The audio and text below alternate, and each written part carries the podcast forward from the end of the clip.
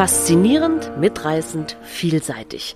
Die grandiose Welt der Bücher bekommt ihr jetzt von Hamburger Buchhandlungen auf die Ohren. Vielfalt statt Mainstream, unabhängig und inspirierend. Einmal im Monat hört ihr die Folge einer jeweils anderen Hamburger Buchhandlung mit Interviews, mit Buchempfehlungen und Veranstaltungstipps und vielem mehr. Seid gespannt!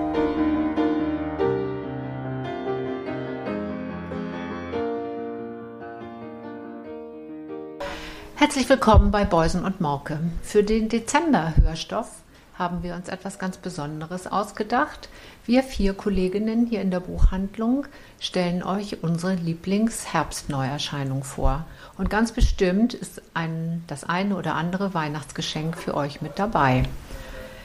Gleichzeitig möchten wir euch schon mal darauf aufmerksam machen, dass sich im neuen Jahr einiges bei Hörstoff ändern wird. Wir freuen uns, wenn ihr dran und dabei bleibt und dann hören wir uns bestimmt wieder. Aber jetzt erstmal viel Spaß mit den Buchvorstellungen.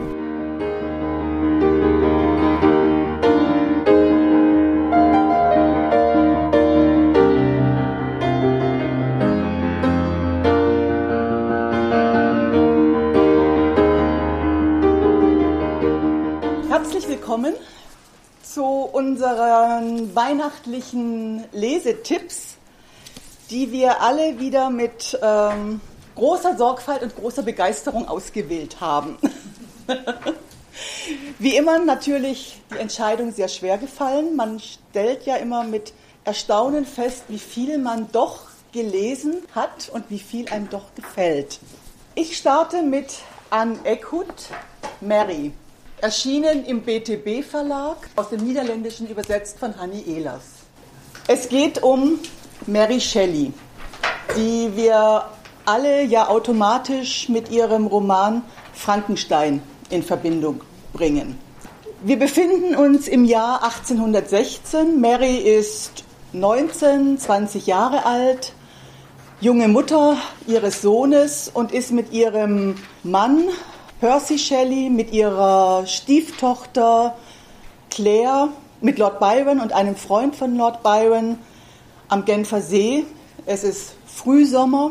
Sie machen ausgedehnte Ausflüge. Sie unterhalten sich viel, sie trinken furchtbar viel Wein, die Abende und Nächte sind lang. Sie erzählen sich Geschichten, sie erzählen sich, worüber sie nachdenken, was sie bewegt, sie lesen sich ihre eigenen Geschichten vor und Lord Byron bringt bei dieser Gelegenheit eines Abends eine Idee in die Runde, jeder soll doch eine Geistergeschichte schreiben, eine Gruselgeschichte schreiben. Und wer die beste hat, gewinnt. Mary ist sowieso schon eine Schriftstellerin, sie schreibt sehr viel. Sie kommt hier aus einer Familie, also ihre Mutter ist Mary Wollstonecraft, auch eine Philosophin und Schriftstellerin. Ihr Vater ist auch ein Philosoph, hat eine eigene Buchhandlung. Also sie ist schon immer mit Literatur in Verbindung. Das beschäftigt sie jetzt. Was soll sie schreiben? Und dann erinnert sie sich an einen Sommer vor vier Jahren, als sie bei einer befreundeten Familie gelebt hat. Ja, sie zusammen mit ihrer, mit der Tochter des Hauses irgendwo einen geheimnisvollen Mann gesehen hat. Sie haben immer gesagt, das Ungeheuer, aber sie haben ihn gar nicht, sie wussten, sie wussten immer nicht genau, gibt es ihn, gibt es ihn nicht. Es stellt sich dann raus, dass der Ehemann der Schwester dieser jungen Frau, Isabella, so ein bisschen Experimente macht. Keiner weiß genau was, keiner weiß genau, was da herauskommt, dabei herauskommt. Ja, und daran erinnert sie sich. Und dann fängt sie an zu schreiben. Sie, Anne Eckhout hat ein, das ist so ein Zwischending. Es ist keine klassische Biografie, es ist ein kein reiner historischer Roman. Es ist ganz, ganz fein geschrieben. Ich finde ein wunder, wunderbares Zeitbild. Viel Literatur, viel Literaten, viele Menschen, die nicht so leben wie die ähm, anderen Menschen um sie herum. Von daher auch durchaus für, wenn man es freundlich sagen möchte, irritierte Blicke sorgen. Ein Buch, das mich total fasziniert hat. Ähm, ich habe dann jetzt beschlossen, nächstes Jahr lese ich Frankenstein.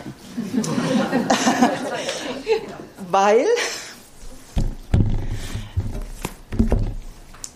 ich habe bei uns in den Bilderbüchern gefunden, Sie schuf ein Monster, wie Mary Shelley Frankenstein erfand. Von Lynn Fulton und illustriert von Felicita Sala. Das ist jetzt kein Bilderbuch für Kinder, weil es ist durchaus.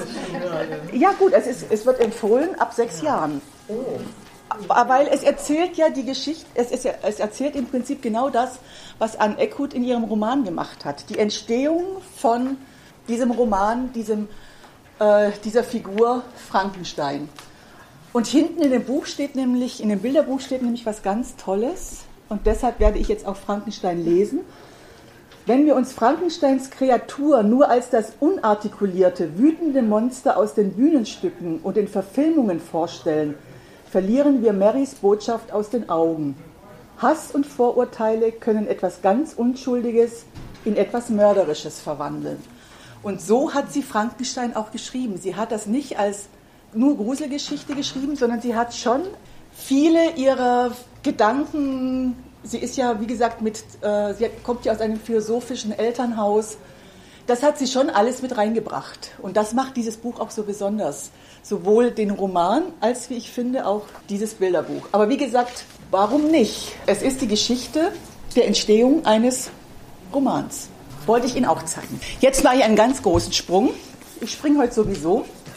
Ich habe ein Krimi mitgebracht, Andreas Storm, das neunte Gemälde, erschienen bei Kiepenheuer und Witsch. Das ist kein, Roman, kein Kriminalroman, den man mal so nebenbei wegschmökert.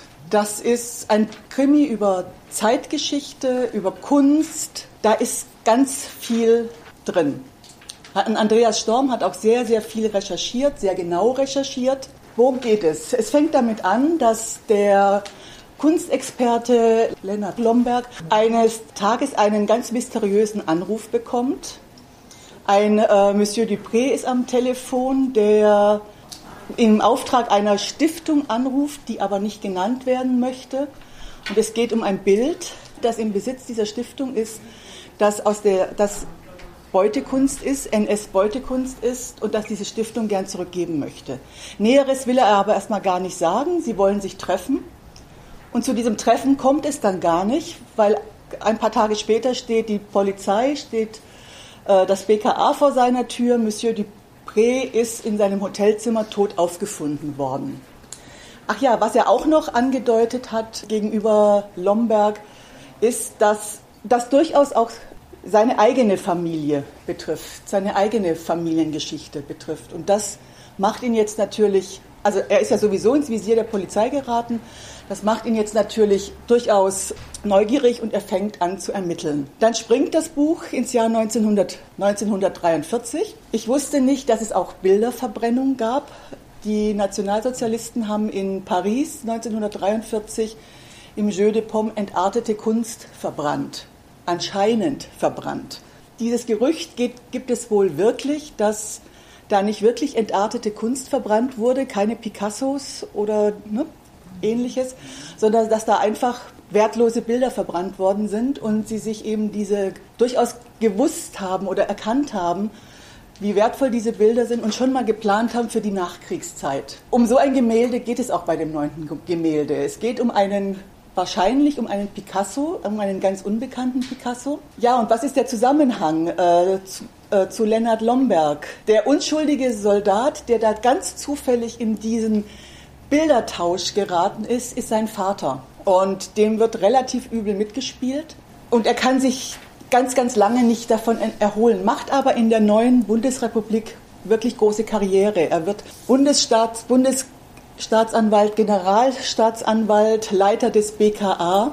Und irgendwann mal tauchen diese Personen wieder auf, die eben auch bei diesem Kunstraub eine Rolle gespielt haben, die teilweise andere Namen in der Zwischenzeit haben, die auch Karriere gemacht haben, die eigentlich jetzt ein ganz super, ein, ein ganz gutes Leben führen, aber eben auf Kosten von, von anderen Menschen. Viel mehr will ich gar nicht erzählen. Das ist, ein, wie gesagt, ein Buch, das 1943 spielt, das in den 60er Jahren spielt. Ganz spannend. So diese junge Bundesrepublik. Man erfährt ganz viel eben auch, wie das BKA zusammengesetzt ist, wie es am Anfang eben noch mit vielen ja, Größen aus der Nazizeit besetzt worden ist. Und ich finde, Andreas Storm hat das richtig, richtig toll gemacht. Man lernt ganz unbewusst ganz viel, erfährt ganz viel. Ist ein spannender Fall. Man erfährt auch über Kunst, über den Kunsthandel, ganz vielfältig. Ja, und nächstes Jahr kommt, glaube ich, der zweite schon.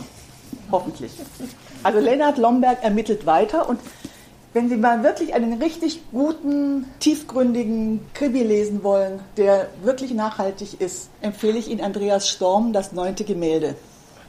Dieses Jahr war ja wieder eine normale Buchmesse in Anführungszeichen und Spanien war ja das Gastland. Und es sind ganz viele spannende, tolle Bücher aus dem Spanischen übersetzt erschienen.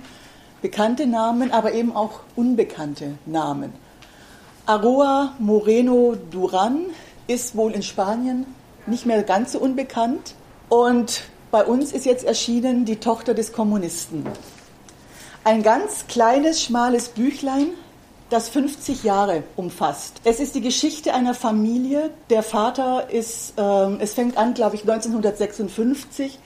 Der Vater ist aus Spanien ähm, aus politischen Gründen geflüchtet, nach Ostberlin geflüchtet, da aber wirklich aus Glaubensgründen, also aus politischen Glaubensgründen. Und ja, sie haben zwei Töchter. Eine davon, Katja, die dort aufwachsen, die studiert und die eines Tages merkt, dass, dass es da einen Mann gibt, der sie beobachtet. Sie weiß ganz genau, das ist jemand aus dem Westen. Ich will da gar nicht jetzt so ganz viel erzählen. Sie geht mit ihm in den Westen. Sie verlässt von einem Tag auf den anderen ihre Familie, hinterlässt dadurch natürlich, das merkt sie auch erst sehr viel später, als sie in den 90er Jahren dann eben wieder nach Ostberlin kommt. Ihr Vater ist in der Zwischenzeit gestorben. Die Mutter sitzt im Rollstuhl, ist dement, ihre Schwester ist sehr wütend. Und da merkt sie erst, was sie eigentlich ihrer Familie damit angetan hat. Was aber auch interessant ist, sie selbst hat sich auch nie wohlgefühlt in Süddeutschland. Es verschlägt sie nach Süddeutschland, nach Backnang. In der Familie ihres Mannes.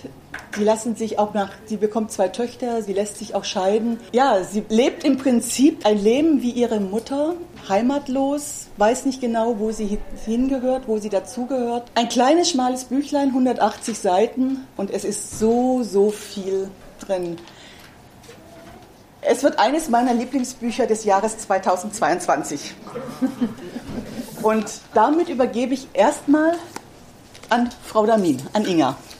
Ja, ich habe was ganz anderes rausgesucht. Ich werde auch innerhalb meiner Auswahl springen und springe jetzt ganz gewaltig und kann schon mal sagen, das Buch kann ich nicht die ganze Zeit hochhalten. Muskelkater. Angela Steidele, Aufklärung. Die Autorin Angela Steidele ist 68 in Bruchsal geboren. Sie ist promovierte Literaturwissenschaftlerin, hat an verschiedenen Hochschulen gelehrt und ihr sowohl ihr Dissertationsthema als auch ihr, ihr Schreibthema ist die Liebe zwischen Frauen, basierend wirklich auf historischen Quellen aus dem 18. und 19. Jahrhundert. Mit diesem Buch sind wir in Leipzig im Jahre 1734. Johann Sebastian Bach ist Thomaskantor und lebt mit seiner zweiten Frau Anna Magdalena, den gemeinsamen Kindern. Das waren zu der Zeit, glaube ich, schon fünf. Die arme Anna war viele Male schwanger in ihrem Leben.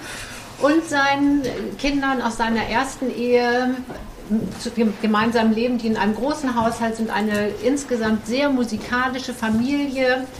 Und die erzählende Person in diesem Roman ist Dorothea, die einzige Tochter aus erster Ehe, von der wir im Grunde genommen nur ihre Lebensdaten wissen über den Vater. Und er hat mal in einem Brief sie erwähnt, dass es auch nicht, also so sinngemäß, dass es nicht negativ auffällt, wenn sie bei einem Konzert mit dabei ist.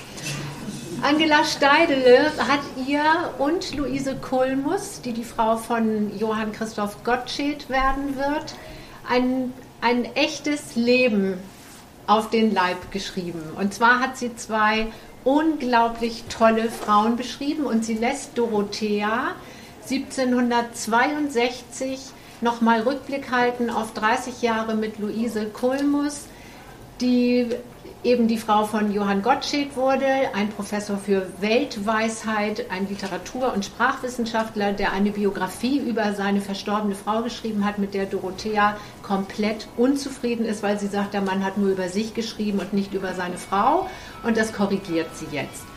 Und sie beschreibt eben, wie die beiden sich kennenlernen, 1734 nach einem Konzert, das die halbe Familie Bach gegeben hat, steht man hinterher zusammen und Professor Gottschild stellt seine neue Frau vor, die aus Danzig kommt und wunderschön über den Spitzenstein stolpert und damit natürlich schon mal so richtig schön auffällt in Leipzig. Anna, Dorotheas Stiefmutter, fängt plötzlich an, Hochdeutsch zu reden, weil sie nicht so rumsechseln will. Und die beiden jungen Frauen freunden sich ganz schnell miteinander an. Und darum geht es eigentlich. Es geht um diese beiden Frauen, die für ihre Zeit, vor allem gilt das für Luise, wahnsinnig belesen waren, gebildet waren, klug waren und die sich auch ganz viel getraut haben, die aber ganz viel nicht durften. Also Luise muss zum Beispiel den Vorlesungen ihres Mannes die darf hinter der so einen spaltbreit offenen Tür sitzen und mitschreiben, aber sie darf auf keinen Fall mit in einen Hörsaal gehen. Das tut eine Frau 1734 nicht. Aber Angela Steidele beschreibt diese beiden Frauen eben durchgehend. Wir begegnen ganz vielen historischen Persönlichkeiten, ich habe noch nie von Christiane Marianne von Ziegler gehört. Ich gestehe es, die damals eine der berühmtesten Frauen Deutschlands waren. Die erste Frau, die Mitglied in der Deutschen Gesellschaft von Professor Gottschild war, die sich Zeit ihres Lebens für die Bildung von Mädchen eingesetzt hat. Wir begleiten natürlich Bach dabei, wie er immer bekannter und berühmter wird, am Hofe Friedrichs II. musizieren darf das Buch ist voll, voll, voll und wie so oft bei dicken Büchern kann man eigentlich so wenig dazu sagen, weil man äh, stundenlang darüber reden könnte. Ganz schön finde ich, so passend jetzt in die Vorweihnachtszeit, es beginnt, also noch ziemlich zu Beginn, sucht Bach händeringend einen neuen Librettisten, weil er sich mit seinem alten zerstritten hat. Der war unzufrieden, wie der seinen Text umgesetzt hat musikalisch und Luise Kohlmus bietet sich an, das zu tun. Und wir können wirklich wunderbar begleiten und auch so miterleben, wie dieses Jauchzit frohlocket entsteht und erfahren im Nachwort, dass kein Mensch weiß, wer das Libretto für das Weihnachtsoratorium von Johann Sebastian Bach geschrieben hat. Es hätte so sein können, es wäre wunderschön gewesen. Lesen Sie dieses Buch. Es ist, man, also wenn ich sage Schmökern, dann denkt man immer so an Sachen, die so inhaltsleer an einem vorbeirauschen. Das tut es mit Sicherheit nicht, aber es ist ein Buch, mit dem man wunderbare Nachmittage verbringen kann. Viel, viel lernt und es ist überhaupt nicht schlimm, dass vieles davon, zumindest ja aus Dorotheas Leben, nicht historisch belegt ist. Es hätte einfach so sein können, wenn sich jemand die Mühe gemacht hätte, über die Tochter von Johann Sebastian Bach ein Buch zu schreiben. Angela Steidele, Aufklärung. Mein zweites Buch nimmt uns ganz woanders hin mit, wobei das stimmt gar nicht. Wir bleiben nämlich eigentlich in der DDR. Wir bleiben erstmal mit der Autorin in Leipzig, Tina Puschmann, Bittere Wasser. Die Autorin ist 75 in Leipzig geboren und ich habe wenig über sie gefunden, aber es gibt hier im Klappentext diesen wunderbaren Text, der Versuch, einen ordentlichen Beruf zu ergreifen, führte sie in Jura-Vorlesungen an eine Förderschule, in eine psychiatrische Klinik und in das Lehrerzimmer einer Berufsfachschule. Das ist ihr zweiter Roman. Ich finde, sie hat einen guten Weg gefunden, ihr Geld zu verdienen. Sie sollte dabei bleiben. Und sie schreibt immer, also das, das erste Buch heißt Lostage und sie sagt, sie schreibt über den Osten, weil es da literarisch noch sehr viele Dinge zu erledigen gibt. Da hat sie wahrscheinlich auch recht. Auch dieses deutlich schmalere Buch ist voll. Und sie hat sehr viele Ideen da reingepackt, aber es gelingt ihr tatsächlich, die immer wieder zu bündeln, zusammenzubringen und jeden Erzählstrang wirklich auch zu einem Ende zu bringen. Es ist die Geschichte einer Artistenfamilie im letzten Staatszirkus der DDR. Die Hauptfigur ist Ida, die die Tochter dieses Paares ist. Äh, Georg ist Elefantendompteur, Jutta ist Hochseilartistin. Von den beiden gibt es eine Briefmarke. Ich habe das gegoogelt. Es gab wirklich Artisten des Staatszirkus, die auf einer Briefmarke äh, geehrt worden sind. Ja, man ist immer wieder erstaunt. Und Ida ist die Hauptfigur, die 1975 auch geboren ist und die aber mit ihrer Einschulung entscheiden ihre Eltern, dass sie nicht einfach weiter mit dem Zirkus reisen soll, sondern dass sie zu ihrer Großmutter kommt. Die Großmutter lebt in Tann im Erzgebirge. Tann ist Bad Schloma, Bad Schlema, Entschuldigung. Ein, eine Stadt an einem Urangebirge. Also es wird da wirklich Uran abgebaut, das ist historisch belegt.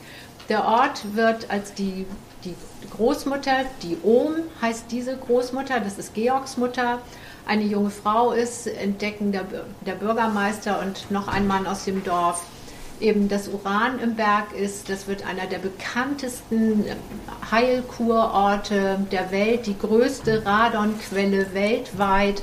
Und dieser, dieses Dorf hat wirklich, also das, das prosperiert. Es gibt einen Kurpark, es, es ist großartig in diesem Dorf. Alle profitieren natürlich davon, von dieser Quelle bis auf die Bergarbeiter, die natürlich ein sehr, sehr kurzes Leben haben. Ich musste so an die ersten Kranken in Atomkraftwerken auch in der Bundesrepublik denken. All deren Erkrankungen hatten ja nichts mit ihrem Arbeitsplatz zu tun. Und so war das natürlich auch mit den Bergarbeitern. Die wären sowieso krank geworden und es gab da auch keinerlei Entschädigungen. Die meisten sind sehr jung gestorben. Das ist eben einer der Erzählstränge. Ich kriege gerade Zeichen, ich bin schon wieder viel zu langsam oder meier mich zu sehr aus. Ähm, aber eigentlich geht es um Ida, die eben mit der Wiedervereinigung und der Auflösung des Zirkus, der für eine symbolische Mark an einen westdeutschen Investor verkauft wird, geht Ida in den Zoo nach Kiew. Sie folgt nämlich den Elefanten und das oder an ihrem Geburtstag ist auch ein Elefantenbaby geboren. Und diesem Elefanten Hollerbusch folgt sie in den Kiewer Zoo.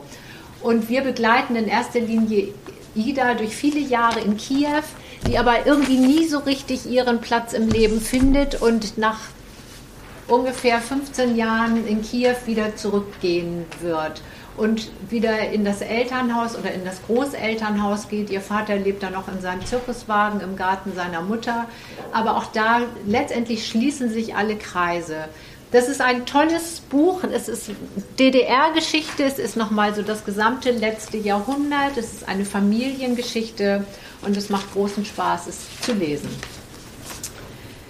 Mit meinem dritten Buch, Christine Waller, Das Haus über dem Fjord, über dem Fjord, gehen wir nach Nordnorwegen. Die Autorin ist auch Jahrgang 75, ist in Mo i Rana geboren. Dort spielt auch ihre Geschichte oder da beginnt ihre Geschichte.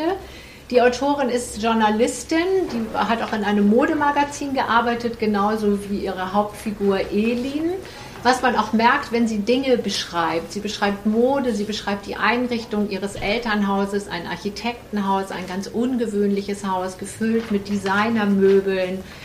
Also das sind so Dinge, die ich erst für oberflächlich gehalten habe, aber die schon auch gut in diese Geschichte passen.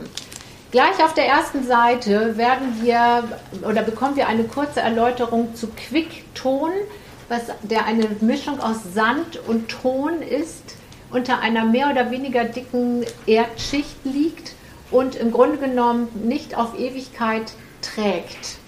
Und wenn wir diese erste Seite gelesen haben, wissen wir, dass etwas Schlimmes passieren wird.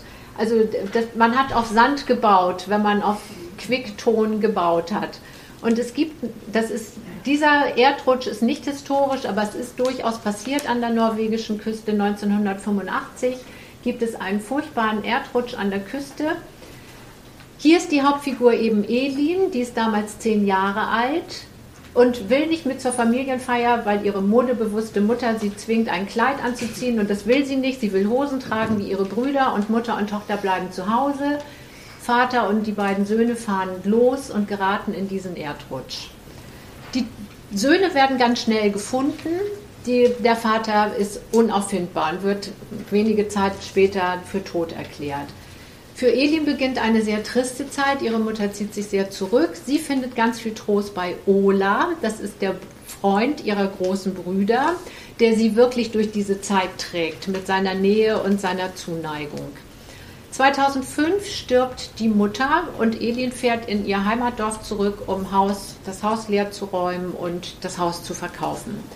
Und wie es so ist in Familiengeschichten, sie stößt auf Dinge, die sie sich nicht erklären kann. Sie stößt auf einen Kalender ihres Vaters, der im Herbst 1985 oder für den Herbst 85 keinen einzigen Eintrag mehr zeigt. Ihr Vater war im Vorstand der Eisenhütte im Ort, der war weltweit unterwegs, die Eltern hatten private Termine und wie abgehakt hören diese Einträge auf, was nicht daran liegt, dass er ja tot ist, sondern dass er nichts mehr geplant hat. Sie findet in seinem Kleiderschrank einen Mantel, der ihr wie fast wie angegossen passt, der ihrem Vater immer zu klein gewesen sein muss. Sie findet auf einem Foto Menschen, von denen sie nie gesehen und gehört hat, und sie macht sich auf die Suche nach der Geschichte ihrer Eltern und wird in Südfrankreich fündig und findet eine, eine Lebenssituation, die Mitte der 80er immer noch eine unaussprechliche Situation für ein Paar war. So durfte man nicht leben, das durfte nicht sein und sie erfährt eben ganz viel über ihre Eltern, was ihr völlig unklar war. Es hat alles ein gutes Ende, so viel sei verraten. Auch Elin findet ihr privates Glück in ihrem Heimatdorf wieder. Und ich habe vergessen, wie immer, zu erwähnen, wer es übersetzt hat. Es hat nämlich die wunderbare Gabriele Hilfs übersetzt. Das alleine macht es schon lesenswert und ein Mare-Buch ist sowieso immer lesenswert. und jetzt habe ich es tatsächlich geschafft und gar nicht so viel überzogen. Und ich gebe weiter an Claudia Lobenberg. Ich springe gar nicht. Ich stelle Ihnen nämlich vor, auf See, zur See, über die See und offene See. Ähm, das war ein bisschen Zufall. Zumindest bei den ersten beiden. Also Dörte Hansen zur See. Zu Dörte Hansen muss ich wahrscheinlich nicht mehr so viel sagen. Zur See ist eine ganz typische Dörte Hansen. Und ich finde es von allen dreien, die ich gelesen habe, am allerschönsten, weil ich auch, das werde ich auch in den beiden kommenden äh, Rezensionen nicht verheimlichen können, weil ich das Meer auch sehr liebe. Diese Geschichte spielt auf einer Insel, die auf jeden Fall eine Nordseeinsel sein kann. Das wird nicht gesagt und ist auch total irrelevant. Es geht hauptsächlich um die Familie Sander. Vater Sander lebt ähm, auf einer Vogelwarte, ganz abgeschieden. Mutter Sander versucht das Bild einer, einer guten Seefahrerfrau aufrechtzuerhalten. Es gibt drei Kinder, die ganz unterschiedlich scheitern und wieder sich selbst aus dem Sumpf ziehen und weiterleben. Es gibt einen Pastor, der zweifelt und hadert und auch eine schwierige Familiensituation zu bestehen hat. Es gibt eine eine Frau mit blauen Haaren, die zu Besuch auf die Insel kommt und wir werden erst später erfahren, wer die ist und wen sie besucht und was das alles vor sich hat. Es gibt einen Sprachforscher, der der alten Sprache nachgeht und, und Gespräche aufnimmt, der taucht auch später nochmal wieder auf. Und alles ist so knorrig und so schön erzählt und, und so Dörte Hansen und äh, man möchte sofort hinfahren und möchte mit diesen Menschen in Kontakt kommen. Ich habe ein kleines Stück zum Vorlesen. Die Leute von den Inseln waren immer hart im Nehmen. Sie haben Kälte, Seekrankheit und Heimweh ausgehalten. Auch die Ungewissheit und das Warten und die Armut. Und so sind die auch die sind ganz tapfer und ganz hart gesotten und ganz sensibel und haben alle das Herz auf dem rechten Fleck. Und das ist so eins von diesen Büchern, wo man so die letzte Seite liest und noch einmal so oh, macht und das nochmal so das Kopfkissen steckt und noch so eine Nacht drauf schläft und dann hinterher nicht so richtig weiß, was man danach lesen soll. Ganz schön. Das zweite ist Über die See von Mariette Navarro, Französin, und ist aus dem Französischen übersetzt von Sophie Bese. Ähm, das ist ein ganz anderes Buch, was Inga übrigens auch ähm, ja. sehr äh, mag. Und äh, kurz Werbung in eigener Sache. Wir haben ja auf YouTube unsere kleinen äh, Literaturshorties. Wenn Sie da mal schauen wollen, da stellen wir regelmäßig Bücher vor und das haben Inga und ich nämlich gemeinsam vorgestellt, wenn Sie nochmal nachlesen wollen. Das ist ein ganz besonderes Buch ganz zart, ganz klein. Das erzählt die Geschichte eines, eines ähm, Containerschiffes und deswegen, das können Sie vielleicht nicht so richtig erkennen, es gibt sehr viel Landschaft und ein mini kleines Containerschiff. Und das ist so ein tolles Cover, weil es genau so losgeht. Es gibt dieses kleine Schiff irgendwo auf dem Ozean und äh, die Besatzung kommt zur Kapitänin und ähm, äußert den Wunsch, einmal schwimmen zu gehen. Und sie erlaubt es ihnen, was eigentlich ein Unding ist. Die verlassen also das Schiff, nur die Kapitänin bleibt an Bord und gehen schwimmen. Und ich kriege richtig, wenn ich Ihnen das jetzt erzähle, kriege ich richtig eine Gänsehaut, weil das ist, das ist so besonders, wie die wie die das erleben, wie die ins Wasser tauchen, wie die ähm, in den Wellen, treiben. wie sagt man, treiben. Ähm, einer verliert die Sicht zum Boot und denkt, oh Gott, ich bin ganz alleine auf der Welt und ich habe alle verloren. Und sie kommen zurück an Bord und ab da ist das Leben ein anderes. Das hat irgendetwas bewirkt in den Menschen, in der Kapitänin, in dem Schiff. Dann gibt es noch so eine kleine mystische Zusatzverzwickung, die einen auch noch so zusätzlich so ein bisschen am, ja, so ein bisschen aufgeregt macht. Ich will ja auch nicht zu viel verlangen, deswegen stocke ich so. Es ist ganz kurz, Sie lesen es, wenn Sie gut sind, an einem Nachmittag und Abend, vielleicht sonntags, wenn es jetzt trüb und grau wird.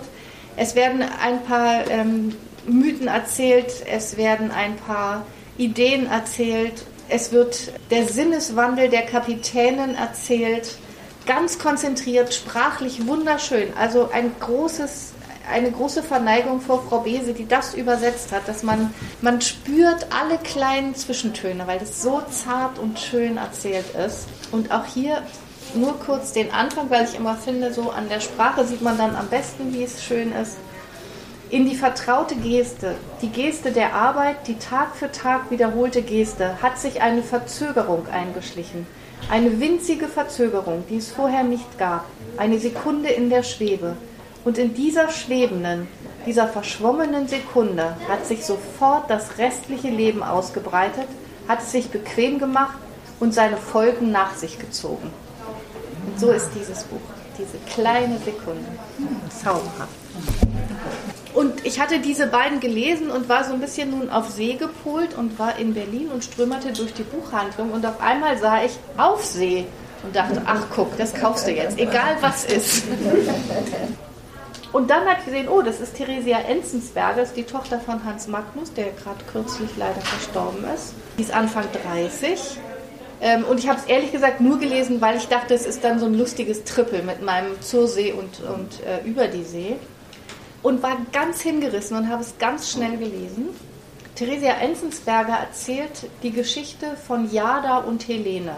Und so heißen auch die, die Kapitel abwechselnd. Es gibt immer Jada-Kapitel und Helene-Kapitel.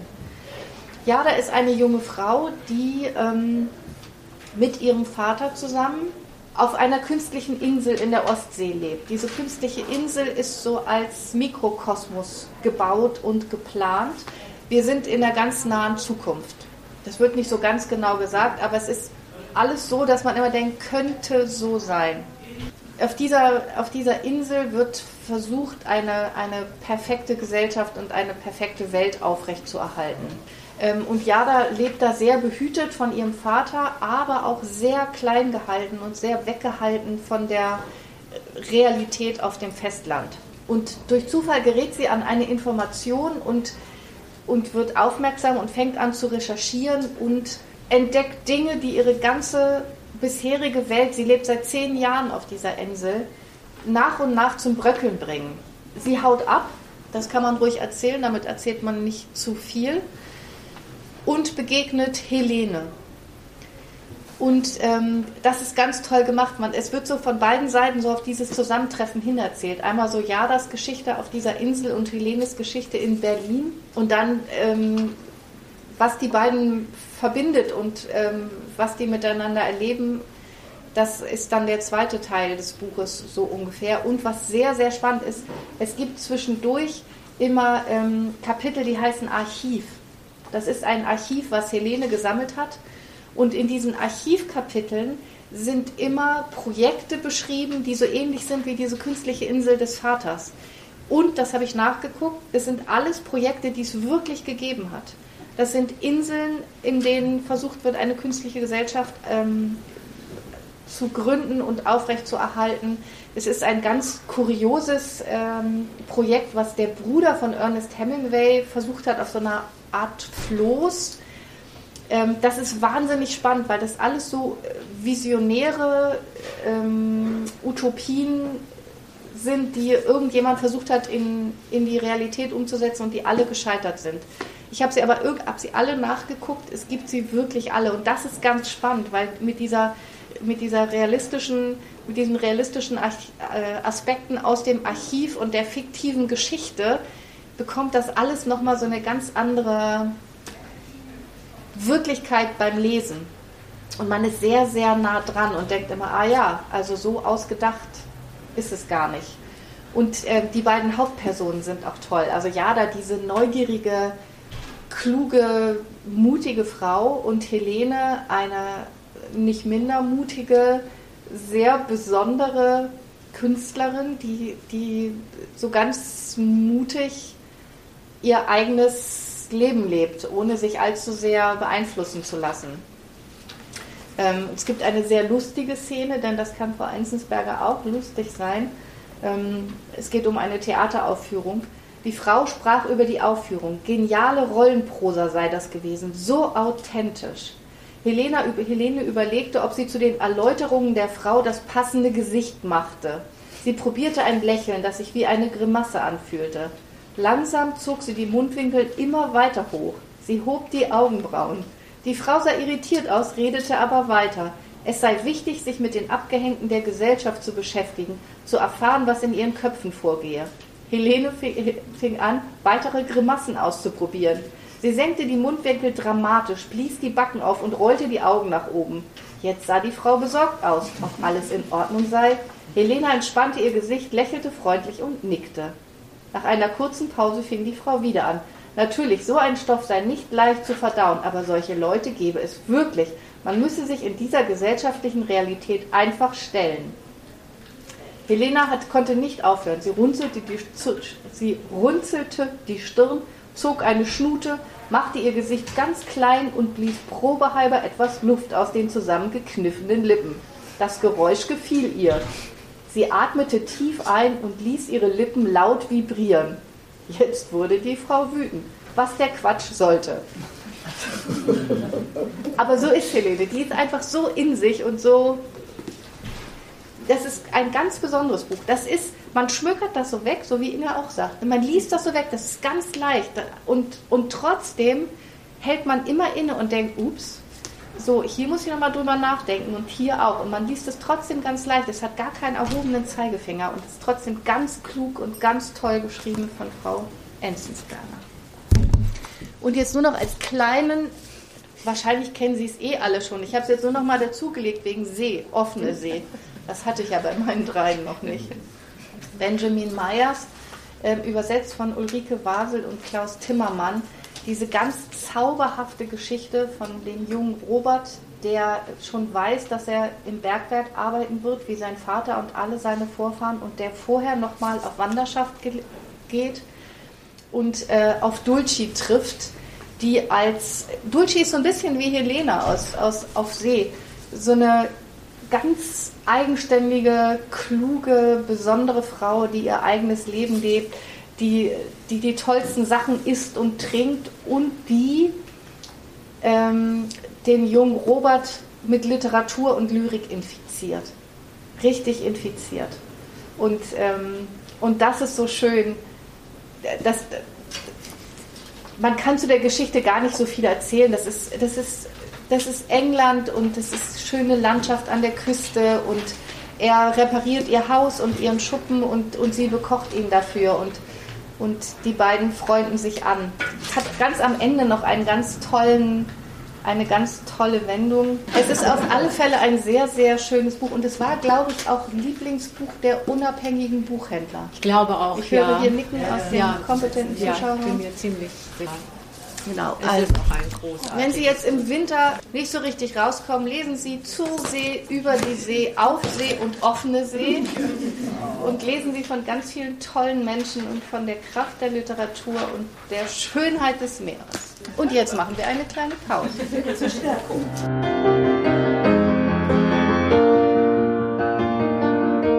Herzlich willkommen zum zweiten Teil. Also das erste Buch, was ich Ihnen sehr gerne empfehlen möchte und was ich äh, mit als das Beste in diesem Herbst empfinde, ist von Yoko Ogawa, einer japanischen Autorin.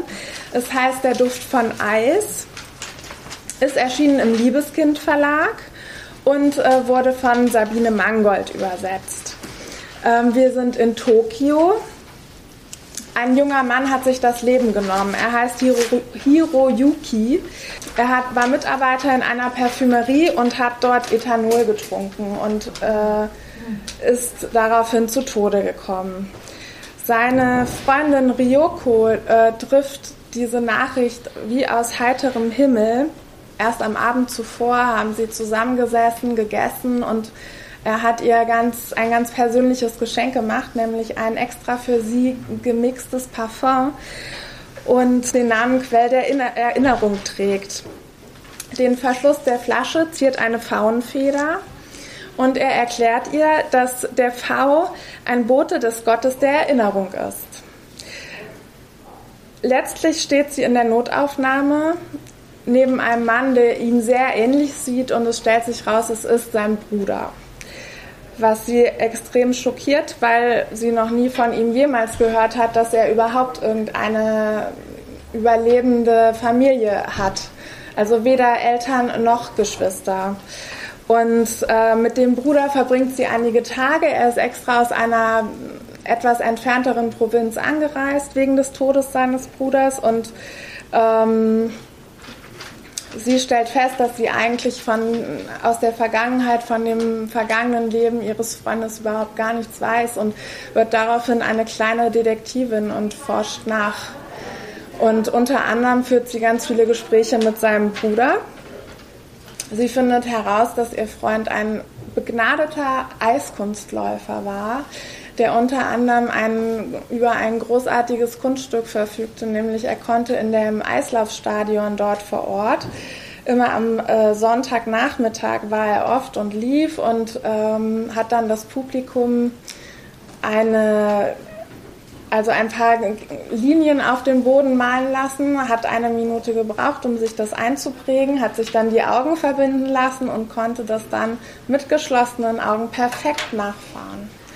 Außerdem stellte sich raus, er war ein begnadeter, also zumindest in seiner Jugend ein hochtalentierter und begnadeter Mathematiker und äh, hat auf diversen Wettbewerben hohe Preise gewonnen und ähm, auch das wusste sie nicht. Also sie hat zwar gedacht, ja, irgendwie so, eine, so ein Fable für Zahlen hat er irgendwie schon gehabt, aber wie toll und begabt er auf, der, auf diesem Gebiet war, wusste sie nicht. Und ähm, bei ihrer äh, Forschung wird sie nach Prag reisen. Sie wird äh, dort herausfinden, dass dort ein Wettbewerb der Mathematik stattfand, der alles, also wo er aufgegeben hat, was noch nie vorkam. Und dieses Ereignis hat alles äh, auf den Kopf gestellt und sie fährt und reist letztlich zu seinem Bruder, der dort noch mit der Mutter lebt, die also sozusagen auch noch am Leben ist und besucht die und lernt so ein bisschen diese Familie kennen und äh, nach und nach natürlich immer mehr auch über ihren Freund. Also ich, ähm, ich fand, das war ein ganz tolles Buch. Es ist auf jeden Fall für alle sicherlich ganz toll, die auch gerne Murakami lesen. Es hat äh, Teile, die surreal anmuten. Man begegnet ich habe Ihnen ja eingangs erzählt von diesem Parfum, dieses Quell der Erinnerung mit dem V, der der Bote der Erinnerung ist und so weiter. Also in Prag wird sie zum Beispiel den Wächter der Pfauen treffen. Und das hat ähm, so ganz verwunschene, fast märchenhafte Züge. Es ist ganz ruhig erzählt ähm, und hat so eine ganz leise und zurückhaltende äh, poetische Note. Also ich fand das wirklich ganz, ganz schön. Also für so ruhige Tage ähm, kann ich Ihnen das sehr ans Herz legen. Mein nächster Tipp ist etwas wilder. Das Buch heißt Hund, Wolf, Schakal, ist von Besat Karim Kani, erschienen bei Hansa Berlin im Herbst diesen Jahres. Und ähm, dieses Debüt führt uns in ein ruppiges und raues Berlin. Es geht um Sam, der der Hauptprotagonist des Buches ist und ähm, der zur Zeit der iranischen Revolution mit seinem kleinen Bruder und seinem Vater aus dem Land flieht nach Berlin die Mutter wurde äh, in, in Iran getötet und in Berlin angekommen er weiß zuerst gar nicht, dass es eine Reise für immer sein wird letztlich. Ähm, finden sie zunächst nur schlecht Anklang. Also der Vater hat sowieso dauerhaft Schwierigkeiten anzukommen, ähm, fährt Taxi und ja, führt ein relativ trostloses Leben und ähm, das dass er da auch seinen Söhnen relativ wenig Halt bieten kann und Orientierung bieten kann, führt letztlich dazu, dass Sam für seinen Bruder so ein bisschen die Verantwortung übernimmt und auch sowas wie so ein Familienoberhaupt wird oder so. Ne? Ähm, hm, Sam und sein kleiner Bruder spült es in ein Milieu, was jetzt nicht so angenehm ist. Sie landen ähm, zwischen und in diversen Straßengangs. Äh, Sam möchte seinen kleinen Bruder beschützen und äh, schafft es auch, sich in diesen Kreisen einigen Respekt zu verdienen. Und ähm, ja, letztlich gibt es ein Ereignis, was, was sozusagen dann alles aus den Fugen hebt und alles verändern wird ich fand das Buch ähm, ganz unabhängig vom Plot sprachlich extrem überzeugend. Ich war nach der dritten Seite, wollte ich das unbedingt immer weiterlesen, egal um was es geht, weil ich das sprachlich so toll fand. Also ich ähm, fand es auch für ein Debüt ganz herausragend gut und ähm, sehr ausbalanciert und sehr eigen. Ähm, das ist wirklich eine wahre Freude. Also auch wenn Sie nicht so gerne Milieustudien lesen oder so, ne, das ist eigentlich auch keine richtige Milieustudie. Lassen Sie sich davon nicht abschrecken, dass es in, in diesem äh, in dieser Atmosphäre dieser Straßengangs spielt und natürlich geht es auch ruppig zu, aber es ist sprachlich wirklich eine große Freude. Also das empfehle ich Ihnen auch von Herzen. Ähm, die nächste Empfehlung. Andrei Kurkov, Tagebuch einer Invasion. Andrei Kurkov lebt zurzeit nicht, aber lebte bis äh, zum Beginn der russischen Invasion in Kiew, ist in Russland geboren und ähm, dieses Tagebuch ist geschrieben im Zeitraum vom 29.12.21 bis 11.07.22. Es enthält, wie ich finde, persönliche, sehr kluge Reflexionen so, also, und nutzt die, es ist nicht täglich geschrieben, also manchmal sind auch drei Tage Pause, und es nutzt sozusagen das Geschehene dafür, um nochmal zu erklären, wie die geschichtlichen Hintergründe sind. Man kann ganz viel lernen, auch über die ukrainische Vergangenheit, über die Beziehung zu Russland. Und ähm, natürlich merkt man dem Buch auch an, dass ein Schriftsteller dieses Buch geschrieben hat. Das heißt, auch äh, der Kontakt zu Kollegen und Kolleginnen und auch ähm, das Verlagswesen, das Thema der Bücher, Schriftsteller, die er gerne liest und so. Dazu werden immer wieder Be Bezüge hergestellt. Und ich, äh, dadurch, dass er so ein begnadeter Schriftsteller ja auch ist, einige von Ihnen kennen vielleicht dieses hier, Graue Bienen, ist es auch in einer ganz, ganz schönen Sprache erzählt. Und ich finde, also ich persönlich fand, dass man auch jetzt in der Zeit, wo man besonders viel über die Ukraine hört und erfährt, also viel auch im Bereich Sachbuch natürlich lesen kann und es auch natürlich im Bereich der fiktionalen Literatur viel darüber lesen kann, ist das, finde ich, in dieser Tagebuchform und aus dieser persönlichen Perspektive, und Andrei Kurkov ist ja nicht unkritisch, äh, eine wirklich sehr, sehr bereichernde Lektüre, auch wenn es so ein trauriges Thema ist. Also haben Sie davor keine Scheu. Das finde ich wirklich auch ganz, ganz toll. Und weil ich das so, so gut finde und weil wir noch acht Minuten Zeit haben, lese ich euch jetzt noch ein, eine kleine Passage vor. Auch weil sie so einen Bezug zu Büchern herstellt.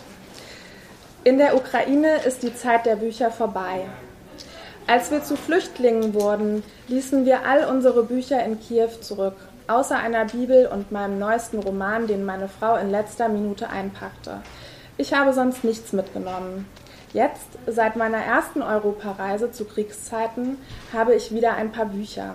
Aus London brachte ich fünf Bücher auf Englisch mit, Geschenke meines britischen Verlegers. Jetzt frage ich mich, wann ich diese Bücher nach Hause bringen und in meine Bibliothek stellen kann. Meine Bücher daheim sind meist nach Sprache sortiert. Ich habe separate Regale für englische, französische, deutsche, ukrainische Werke. Alle paar Jahre ordne ich sie neu, sortiere sie auf eine andere Weise und ich nehme auch gerne jene Bücher aus den Regalen, die ich noch nicht einmal lesen werde. Diese verschenke ich dann an Second-Hand-Läden oder Büchereien. Ich muss Platz für neue Bücher schaffen, denn solange man lebt, wird man feststellen, dass immer neue Bücher geschrieben werden, von denen einige wichtig oder populär sind, und manchmal stellen sie sich sogar als sowohl wichtig als auch populär heraus. In der Ukraine wird derzeit nichts veröffentlicht und ich kann mir auch nicht vorstellen, dass unter Ukrainern jetzt noch viel gelesen wird. Ich lese nicht, obwohl ich es versuche. Krieg und Bücher passen nicht zusammen. Aber nach dem Krieg werden Bücher und die Geschichte des Krieges werden Bücher die Geschichte des Krieges erzählen. Sie werden die Erinnerung daran festhalten, Meinungen bilden und Emotionen wecken. Ich weiß nicht, ob ich noch einen Roman über diesen Krieg schreiben werde. Aber wenn mir jemand sagen würde, dass das Erscheinen von Romanen über diesen Krieg ihn schneller beendete, würde ich alles stehen und liegen lassen und sofort mit der Arbeit an einem solchen Buch beginnen. Dann geht er über und erzählt von diversen Büchern. Ähm, das ist nur eine kleine Passage, woran, woran man auch sehen kann, wie, wie persönlich, finde ich, es erzählt ist und wie sehr so aus dem Alltagserleben auch. Also ich finde das ganz, ganz toll. Und weil es aber so ein trauriges Thema ist, also dieses Buch wollte ich Ihnen nur noch mal kurz zeigen, falls Sie mal von André Kurkow einen Roman lesen wollen. Frau Ärmlich kann Ihnen dazu mehr erzählen. Die schwärmt nämlich für dieses Buch und hat das ähm, gelesen und schon immer wieder empfohlen. Also das können Sie sich auch gern mal anschauen. Graue Bienen. Graue Bienen. Ja, Graue Bienen heißt es. Es ist bei Diogenes mhm. erschienen. Ja, und das ist eben ein Buch, äh, in dem er das spielt 2014 und wir haben ja alle vergessen, dass es 2014 den Krieg ja schon gab und spielt im Donbass und ja, kann ich wirklich nur empfehlen.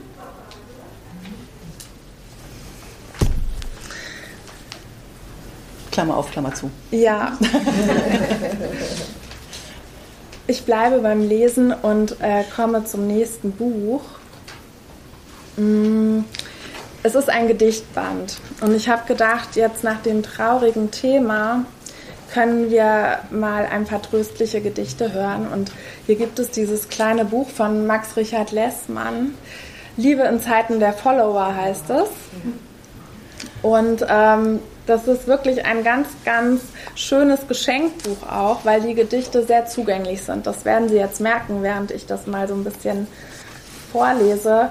Ähm, zum Beispiel, verlier ruhig die Hoffnung, sie findet dich wieder, wie ein sanftes, treues Tier streift sie durch das ganze Land. Sucht dich und steht irgendwann stolz und schnurrend vor der Tür. Und sie streift dir um die Beine, legt sich weich in deinen Schoß. Du wirst wissen, was ich meine. Deine Hoffnung ist nur deine und sie lässt dich niemals los. Also ganz kurze, schöne Verse.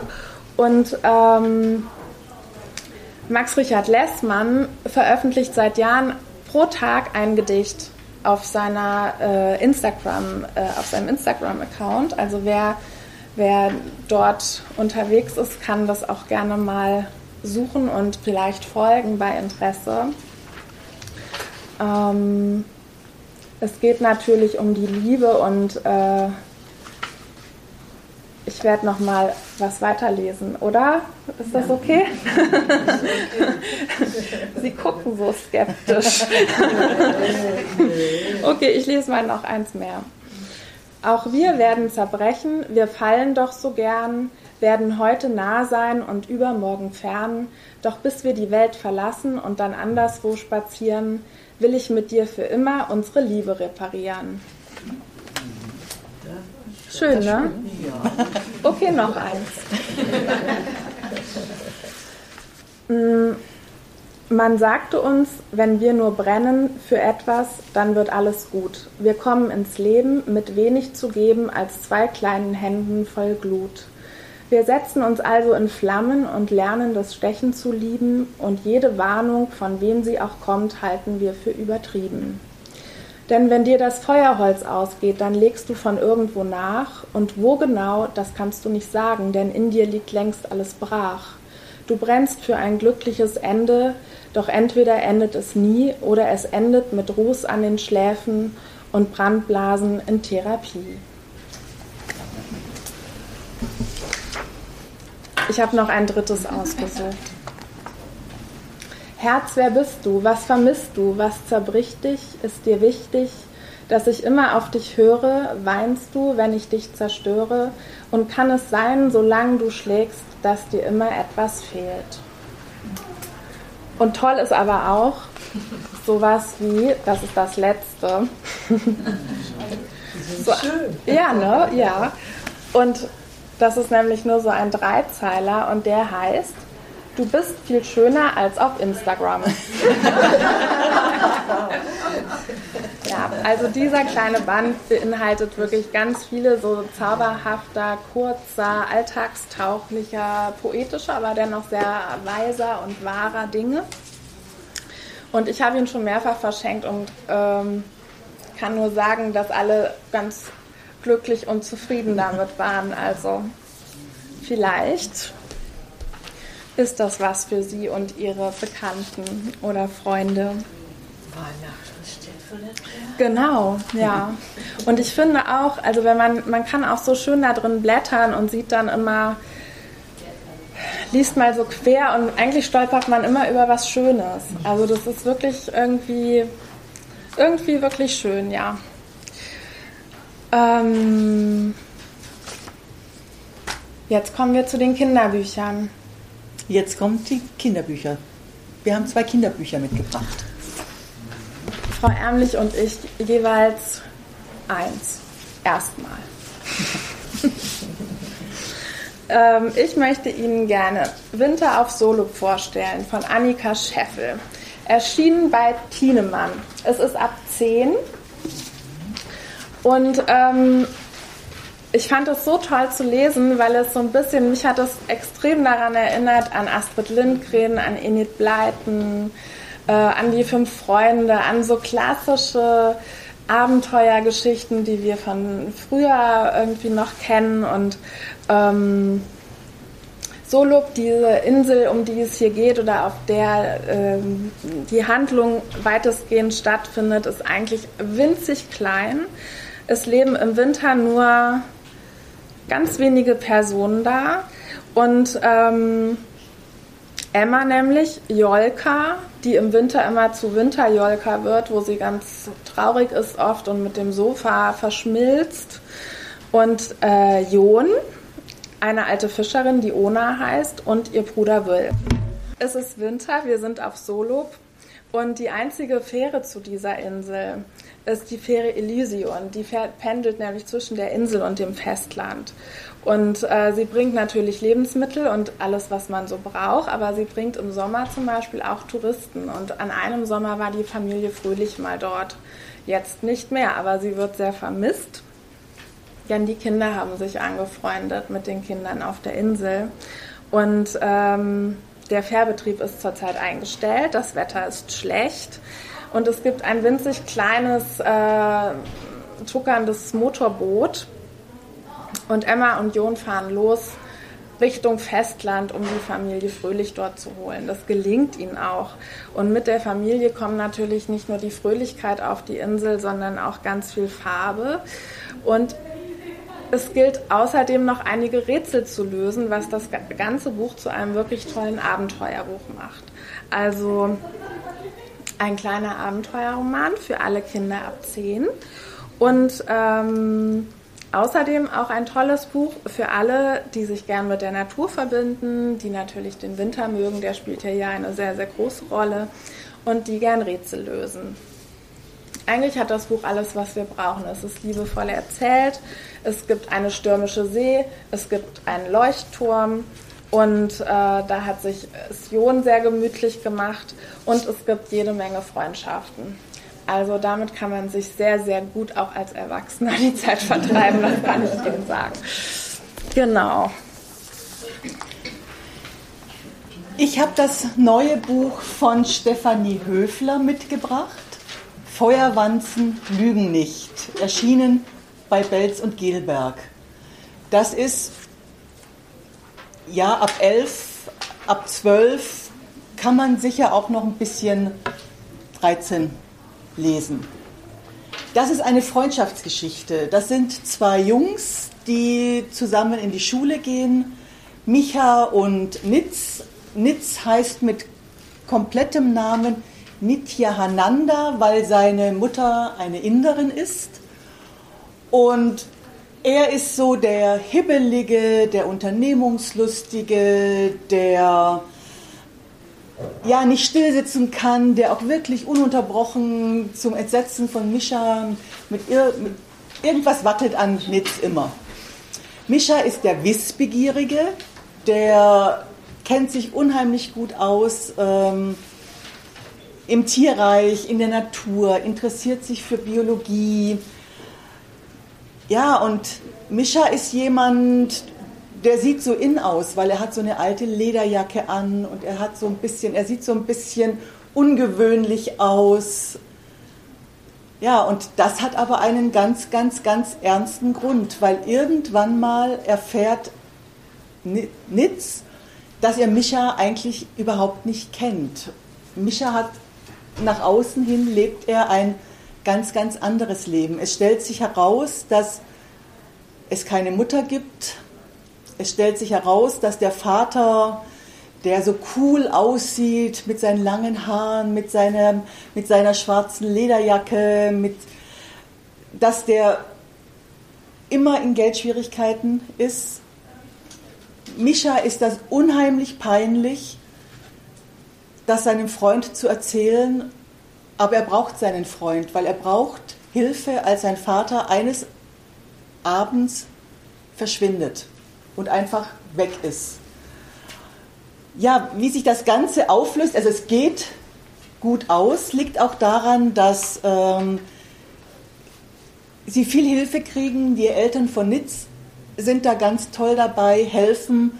Das ist so ein Buch, das so damit spielt, ähm, manche, in, was, wir für selbst, was wir so für selbstverständlich halten, dass wir ein ganz normales Zuhause haben, dass unsere Zimmer, also jetzt gerade bei Nitz, dass die Zimmer voll mit Spielzeug sind, dass man, dass der Kühlschrank immer voll ist, dass es in der Wohnung alles gibt, was normal ist, weil bei Micha gibt es nur Matratzen, da gibt es nur einen großen Fernseher, da gibt es keine Stühle, da gibt es keinen Tisch. Die Familie ist bitterarm, muss zur Tafel gehen, All das beschreibt Stefanie Höfler, in, aber in einer ganz, ganz, ganz wunderbaren Freundschaftsgeschichte mit einem, das ist ganz spannend erzählt und spiegelt ja so ein bisschen eben wieder, dass es nicht allen Menschen oder nicht allen Kindern nur gut geht. Eine ganz, ganz große Empfehlung, Stefanie Höfler, Feuerwanze lügen nicht. Die hat schon einige Bücher geschrieben. Ich habe sie jetzt entdeckt und ich finde es ganz, ganz großartig, wie sie so ein ernstes Thema in so eine tolle, packende Geschichte gebracht hat. Feuerwanzen lügen nicht. Was ich auch noch sagen muss, vor jedem Kapitel gibt es so kleine, weil Frau Wenzel oder Anja ja gerade diese Gedichte hatte, vor jedem Kapitel gibt es nämlich so Reime. Nitz reimt nämlich. Feuerwanzen tanzen ganz selten, sondern klettern ohne Verheddern an viele verschiedene Ziele. Beinahe nie stürzen sie tief. Also jedes Kapitel beginnt mit einem Gedicht, mit einem kurzen Text über Tiere. Zum wunderbar zum Verschenken und zum auch als Erwachsener. Ich, ich lese ja, wir lesen ja immer wieder Kinder- und Jugendbücher. Es gibt tolle Kinder- und Jugendbücher. Ja, und jetzt kommen wir zu unserem Weihnachtsquickie. Und mein Weihnachtsbuch ist auch ein Kinderbuch, ein Bilderbuch. Susanne und Max Lang, schöne, Be schöne Bescherung Jim. Ich weiß nicht, ob Ihnen Jim schon mal begegnet ist. Jim ist ein Affe. Es gibt schon drei weitere Bilderbücher. Und Jim ist ein Affe, der ist immer mies drauf. Der findet, der sieht immer nur das Haar in der Suppe. Und dieses Mal ist es, ist es genauso. Es ist Weihnachten, ähm, die Banane ist grün, es, äh, er, es regnet, es ist schlechtes Wetter, äh, es ist immer irgendwas. Aber die anderen Tiere, die er trifft, ja, die sind gut drauf, die wollen Weihnachten feiern. Und der Frosch zum Beispiel will ihm eine Fliege geben. Also Jim, der Affe, ist jetzt nicht so ganz begeistert von Fliegen, aber es ist ja immer eine nette Geste. Und alle versuchen, ähm, was Schönes zu machen, was Tolles zu machen. Und ja gut, alles ist mies, aber wie in allen Bilderbüchern wendet sich die ganze Geschichte zum Guten. Jim freut sich dann auch und es wird Weihnachten. Und die Tiere feiern das Weihnachtsfest auf ihre eigene Art und Weise und sind glücklich. Jim ist zwar mies drauf, aber es gibt eine schöne Bescherung.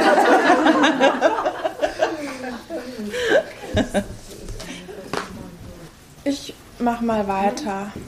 Ich äh, habe Ihnen von Matthias Wittekind die Rote Java ausgesucht. Ähm, das ist ein historischer Weihnachtskrimi, ein nicht ganz typischer, aber anspruchsvoller und unblutiger Weihnachtskrimi. Ähm, für alle, die äh, an unserer jüngsten deutsch-deutschen Vergangenheit interessiert sind. Und die klassisch erzählte Kriminalromane wie zum Beispiel die von Simenon oder von Glauser mögen. Also es ist der Hauptteil des Romans spielt im Sommer 1961 im heutigen Mecklenburg-Vorpommern. Es ist das Jahr des Mauerbaus und ein Großteil der Handlung spielt noch vor dem eigentlichen Mauerbau. Hauptfigur ist Kriminaldirektor außer Dienst Manz heißt er. Matthias Wittekind hat schon äh, zwei weitere Krimis mit genau dieser Hauptfigur ähm, im Vornherein veröffentlicht, die sich allerdings alle mit ähm, historischen Kriminalprozessen beschäftigen. Auch sehr interessant. In diesem Fall ist es Weihnachten und die Familie Manz kommt zusammen und ähm, alte Erinnerungen brechen sich Bahn und ähm, führen eben in diesen Sommer 1961. Äh, Manns erinnert sich an einen Fall, der ihn eigentlich auch letztlich dazu gebracht hat, überhaupt äh, Polizist zu werden.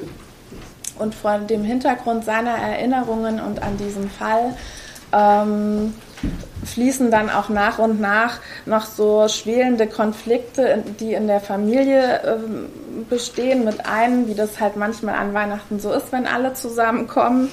Und ähm, genau, und aber auch die, also zum Beispiel die Beziehung zu seinem Enkel wird äh, dadurch nochmal ver verintensiviert, sagen wir es mal so. Und das ist wirklich ganz interessant. Also wer wer gern historische Kriminalromane mag und das ist auch wirklich ähm, auf eine sehr gute Art und Weise strukturiert und erzählt, das macht wirklich große Freude. Ich habe ein ganz kleines Weihnachtsbüchlein, was schon außen und innen auch ganz, ganz, ganz schön ist. Rafik Shami hat geschrieben Die Geburt, eine Weihnachtsgeschichte mit Illustrationen von Merdat Zaeri. Und hier vorne, das, ich habe es eigentlich nur in die Hand genommen, weil es schon so schön ist. Ich weiß nicht, was es bis hinten sieht, mit diesem, diesem rot-goldenen Spotlack hier. Ähm, das sieht man vielleicht nicht so. Hier liegt das Baby im Arm der Mutter. Und äh, auch von innen ist es, ist es genauso schön illustriert. Also ganz, ganz schlicht und ganz vielsagend und ganz schön. Die Geschichte ist wie die Weihnachtsgeschichte, die wir kennen, schnell erzählt. Und ich finde, äh, das so schön, weil es, weil es versucht, so eine, einen Anklang zu finden an, die, an, die, an unsere christliche Weihnachtsgeschichte, ähm, aber ohne, ähm, ohne so, wie soll ich das jetzt wertfrei sagen, ohne so äh, aufgedrückt zu erscheinen. Ohne Religion, hätte ich gesagt. Die spielt gar keine Rolle. Und auch ohne Religion, ja genau, das stimmt egal, auch. Ja. Mhm. Also stimmt. Ähm, Mariam ist in Deutschland und studiert hier mit einem Stipendium und ähm, ist im Auto unterwegs, als die Wehen losbrechen. Brechen Wehen los? Na, Sie wissen schon. Also sie bekommt ihre Wehen. Genau. ähm, und ähm, ihre Mitreisenden holen schnell Hilfe und äh, gehen zu einem Haus, was da in der Nähe steht. Das ist ein bisschen heruntergekommen und es stellt sich für uns als wissende Leser heraus, das ist ein Haus, in dem Menschen leben, die nicht deutscher Herkunft sind. Und ähm, die schaffen alles ran, was sie brauchen. Die Tücher und heißes Wasser und Wärme und Tee und ähm, man steht ähm, drumherum ähm, und hilft ein Vietnamese zog einen kleinen Wagen hinter sich, auf dem die ganzen ärmlichen Reserven aus der Küche standen. Joghurt, Thymian, Salz, Brot und Butter. Gleich darauf kam ein Perser mit einer großen Kanne Tee und alle standen um ein kleines Feuer, das Yusuf unter der Brücke entfacht hatte. Die Kinder sammelten Holz und warfen es fröhlich in die Flammen. Und hier ist das Buch auch, das Bild so toll dazu, weil es ist ein bisschen so wie die drei heiligen Könige, ja. ne, die so die, die wertvollen Dinge bringen. Und da ist eben, das Wertvolle ist eben jetzt Essen und Wärme und Feuer. Und die nächste Seite kann ich nicht vorlesen, weil es mich, obwohl ich schon fünfmal gelesen habe, immer noch zu Tränen rührt. Das können Sie dann ja selber lesen. Sie wissen ja, was passiert, wenn die Wehen eingesetzt haben. Ähm, Plötzlich nähert sich ein Streifenwagen der Polizei und hielt in einiger Entfernung. Zwei Polizisten stiegen aus und kamen langsam näher. Was ist hier los? fragte der ältere der beiden. Eine Geburt, antwortete Yusuf. Eine Geburtstagsparty. Fast wie Weihnachten, bekräftigte der Penner und nahm einen kräftigen Schluck. Der kommt nämlich auch noch vorbei mit seinem Hund. Ähm, und das ist, das ist ganz toll. Dann, das nächste Bild ist die Friedenstaube. Und ähm, ich kann leider nicht alles vorlesen, aber es gibt natürlich auch einen Stern. Das ist ganz kurz und äh, bei uns zu Hause ist es so, man muss, bevor man ein Geschenk bekommt, Heiligabend, wenn alle zusammensitzen, was vorsingen oder was aufsagen oder eine Geschichte vorlesen. Und dafür eignet es sich ganz besonders gut, weil es kurz und knapp ist und man schnell an sein Geschenk kommt. ähm, es ist aber tatsächlich, es, es, ist auch so ein Herzensbuch, weil es ganz schön geschrieben ist. Ich weiß nicht, ob Sie von Rafik Shami schon mal was gelesen haben. Der ist bekannt geworden bei uns mit Der Erzähler der Nacht und ist sehr ähm, engagiert in der Flüchtlingshilfe ähm, und hat auch ein Projekt, mit dem er syrische Jugendliche dahingehend unterstützt, dass sie in ihrem Land bleiben können und nicht ihr Land verlassen müssen, sondern er unterstützt sie dort. Ähm, und deswegen ist das so eine, auch so eine typische Rafik Shami Weihnachtsgeschichte. Bin ich schon dran? Ja, okay. Ich könnte noch mehr. Ja. ich darf nicht. mein Weihnachts Vorschlag ist eine alte Geschichte von Hans Fallada, Lüttenweihnacht. Seit Jahr und Tag meine Lieblingsweihnachtsgeschichte, ohne die bei mir nicht Weihnachten sein kann. Lüttenweihnacht spielt auf Rügen. Es beginnt, oder es ist der 20. Dezember. Tüchtig neblig heute, sagte am 20. Dezember der Bauer Gierke ziellos über den Frühstückstisch hin. Es war eigentlich eine ziemlich sinnlose Bemerkung. Jeder wusste auch so, dass Nebel war, denn der Leuchtturm von Arkona heulte schon die ganze Nacht mit seinem Nebelhorn wie ein Gespenst, das das Ängsten kriegt. Für Bauer Gierkes Sohn Friedrich ist das das Startzeichen. Heute darf man Büttenweihnachten feiern und der Vater wird nichts dagegen haben. Er holt sich also eine Axt aus dem Schuppen, sammelt seinen Freund Albert und seine Freundin Frieda ein und die drei machen sich auf den Weg, denn sie müssen einen Baum schlagen. Die Lüttenweihnacht ist das Weihnachten für die Tiere auf dem Hof. Und was sie da erleben, so über das neblige Rügen zu wandern, durch den Wald an einem abgebrannten Haus vorbei, über das sich natürlich die schauerlichsten Geschichten erzählt werden. Sie haben die ganze Zeit Angst, vom, vom Förster erwischt zu werden, denn von dem gibt es die Geschichte, dass er schon mal jemanden mit einer Kiefer so lange durchgeprügelt hat, bis die Kiefer keine Nadeln mehr hatte. Und dem darf man auf keinen Fall begegnen. Und Sie haben ein bisschen Proviant dabei, Sie gehen eben so durch diese neblige Landschaft. Sie genießen diesen Tag und ich kriege wirklich immer, immer, immer, wenn ich das lese, kriege ich Gänsehaut, weil das so norddeutsch ist, wie etwas nur norddeutsch sein kann. Sie schlagen also einen Baum, den Sie zusammenbinden und dann gehen Sie an den Strand. Und da hören Sie schon von weitem die Gänse kreischen und der Wind weht und es ist aber trotzdem so neblig und das, die Ostsee schwappt so langsam an den Strand.